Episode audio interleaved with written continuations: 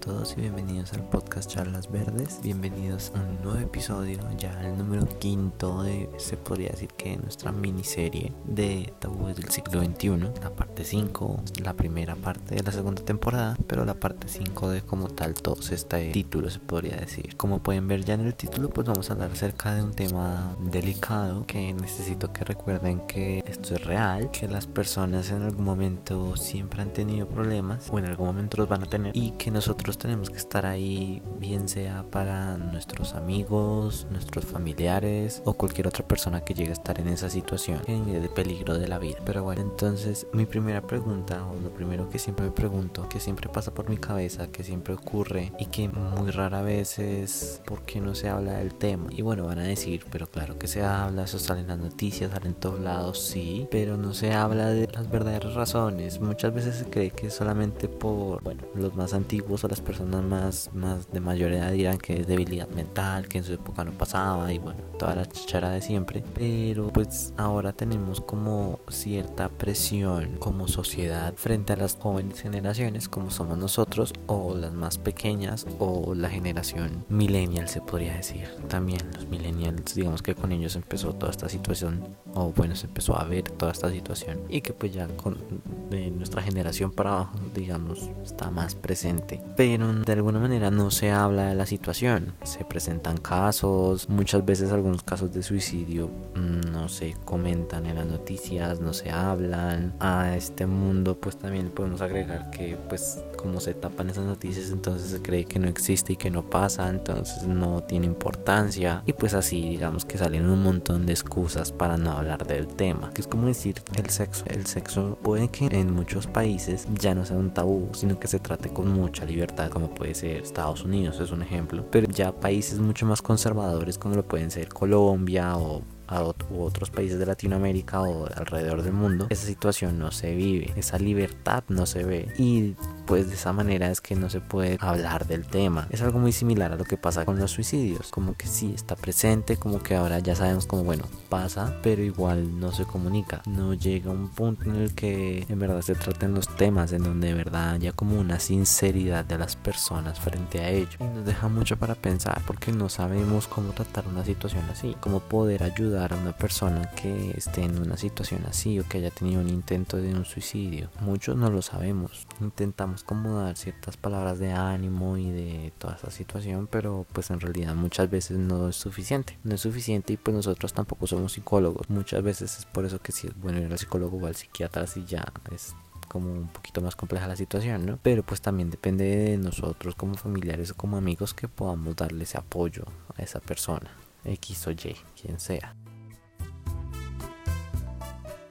Creo que ya es bastante claro lo que nosotros sabemos que tenemos que afrontar en un mundo actual, en un mundo globalizado, en un mundo en donde las apariencias son vitales, creería yo la verdad, son como lo más importante alrededor del mundo. Un gran ejemplo, Instagram. Instagram a pesar de que tiene muchas, o bueno, sí, a pesar de que tiene en desarrollo muchas actividades o propuestas para poder controlar esa visión de superficialidad de, la aplicación, pues no es como decir que la sopa no tenga agua. Instagram es así. Y la visión de esa red social de que tienen que ser las imágenes perfectas, con los famosos filtros, la vida perfecta, y pues ahí ya nos damos cuenta de, pues, de todo lo que hemos visto en Instagram de todas esas vías perfectas y esas personas perfectas y todo lo que tienen y etcétera, etcétera, etcétera. Esto pues digamos que mentalmente se ha demostrado y hay muchos estudios que dicen no solamente con Instagram, sino en general con todas las redes sociales, pero pues Instagram como es muy visual o netamente visual, pues como la, la que está en la mira y pues es el daño mental que puede tener aplicaciones de este estilo en las personas. No estoy diciendo que entonces tenemos que ponernos a censurar todo y que las aplicaciones son lo peor y satanizar y ahora hacer una inquisición y una quema de brujas para matar a todos y acabar con todas las redes sociales que nos dañan. No, pero sí es importante como si no tenemos el control de la situación, repito de nuevo, tener ese apoyo que nos ayude a como aterrizarnos o no, necesariamente aterrizarnos, sino también como a buscar una solución a nuestros problemas, a los problemas que tengamos y que pues por X o Y no podemos salir de ellos y no sabemos cómo, o que esta presión social que siempre está ahí pues en algún momento como que nos deja en colapso.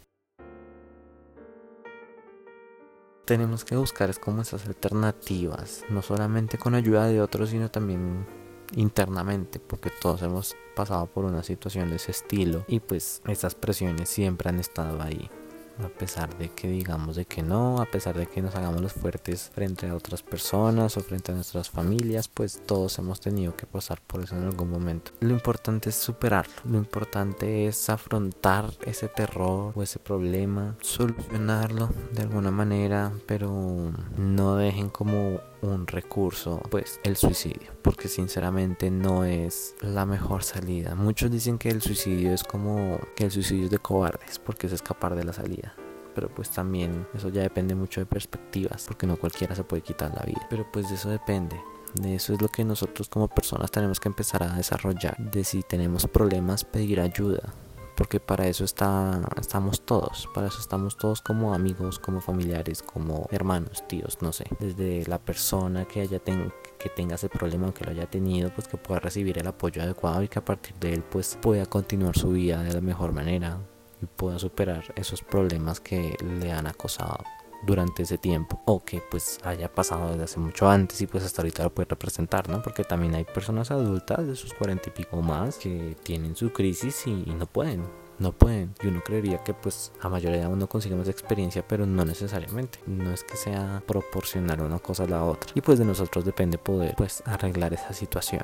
¿Qué más les puedo decir? ¿Por qué tenemos una crisis? Porque hasta ahorita pues la respuesta que yo creo y que he pensado es que en realidad no es que sea hasta ahorita, es que hasta ahorita se empieza a hablar de ella. Muchas personas dicen que los tiempos anteriores eran mejores, que era mejor, que cuando el papá, la mamá, nada, que los abuelos, no sé qué, pero es que no estamos teniendo en cuenta el hecho de que en realidad en esa época sí habían problemas. Eran los mismos prácticamente, puede que incluso más, puede que incluso menos, no lo sabemos, porque pues no vivimos en esa época, pero sí han habido problemas y sí existieron en esa época. Lo que pasaba era que sencillamente había una sociedad muy cerrada, había una sociedad que pensaba que eso no será correcto, que lo que pasa en casa se queda en casa, que si una persona se moría pues entonces calladitos, que nadie lo note, que porque no después dirán que hay, que, dirán, que dirán, que dirán, que dirán, que dirán. Y sigue la cosa, el que dirán. Se podría decir en parte que eso de el que dirán o el que van a entender o el que van a, no sé,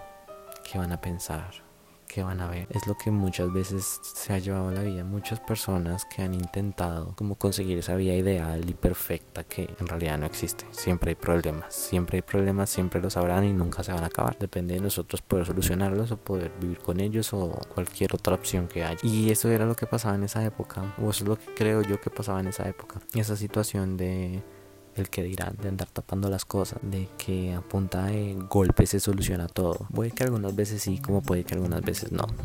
Yo pues obviamente no estoy de acuerdo con los golpes. La solución más poco civilizada que hay. Hay muchas otras maneras para poder hacer que un niño haga caso o cosas de ese estilo. El mundo ha cambiado bastante. Es como la premisa que siempre hemos tenido y que siempre va a seguir porque estamos globalizados y lo que pasa en un lado se replica en el otro siempre. El futuro puede que nosotros logremos entender cuál es la vía correcta, no solo de crianza, sino de a nivel social, de decir que si tengo depresión, pues sí la tengo y necesito ayuda y la estoy teniendo o necesito ayuda, ayúdame. Eso es lo que se necesita, porque muchas personas por ese mismo miedo no dicen nada y muchas viven toda su vida así, con miedo, con terror, con odio y pues muchas veces optan por esa opción de, de quitarse la vida la cual evidentemente no es la correcta. Pero pues es eso. Y ahora que nuestra vida se detuvo por esta cuarentena, estos problemas salen a la luz de nuevo y nos demuestran que en algún momento tendremos que afrontarlos. Porque ocultarlos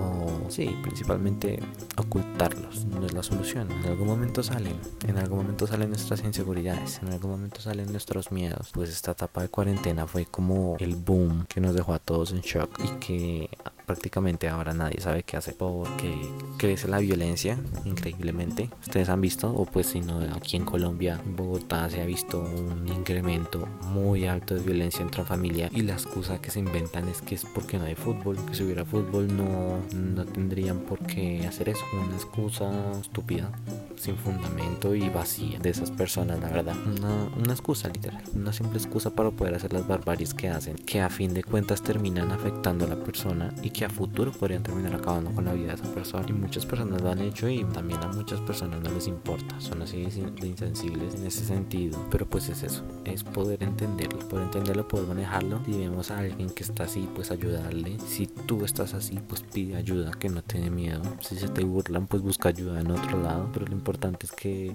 consigas esa ayuda. Esa ayuda que puede que alguien no te pueda dar, puede que te lo termine dando la persona que menos esperas, puede que sea necesario que termines yendo al psicólogo, pero que de alguna manera te ayuden y puedas salir de ese problema. Ya, eso era todo lo que les quería decir por el día de hoy. Recuerden seguir en mis redes sociales, en Instagram como arroba verdes, en Twitter como Felipe Rayar Piso Puerto 6 y en mi página de Facebook. También recuerden entonces el proyecto que he lanzado de Núcleo Verde, la página web.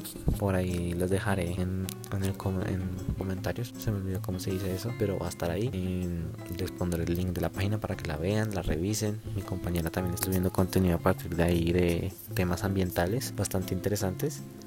Y qué más les puedo decir. Nada más, era todo lo que les quería decir por el día de hoy. Se supone que lo subía eh, esto, este capítulo pues lo subía hoy lunes, pero pues lo estoy grabando es hoy. Entonces el capítulo pues sale mañana martes. lo estoy grabando hasta hoy. La verdad es que no había tenido mucho tiempo y pues tenía bastantes cosas que hacer. Pero pues ya, eso era todo lo que les quería decir por el día de hoy. Lo repito. Y listo, nos veremos en otro episodio. Pasen bien la cuarentena y no se estresen. Calma que estos pueden aparecer ideas muy interesantes en este tiempo de encierro. Nos vemos luego. Chao.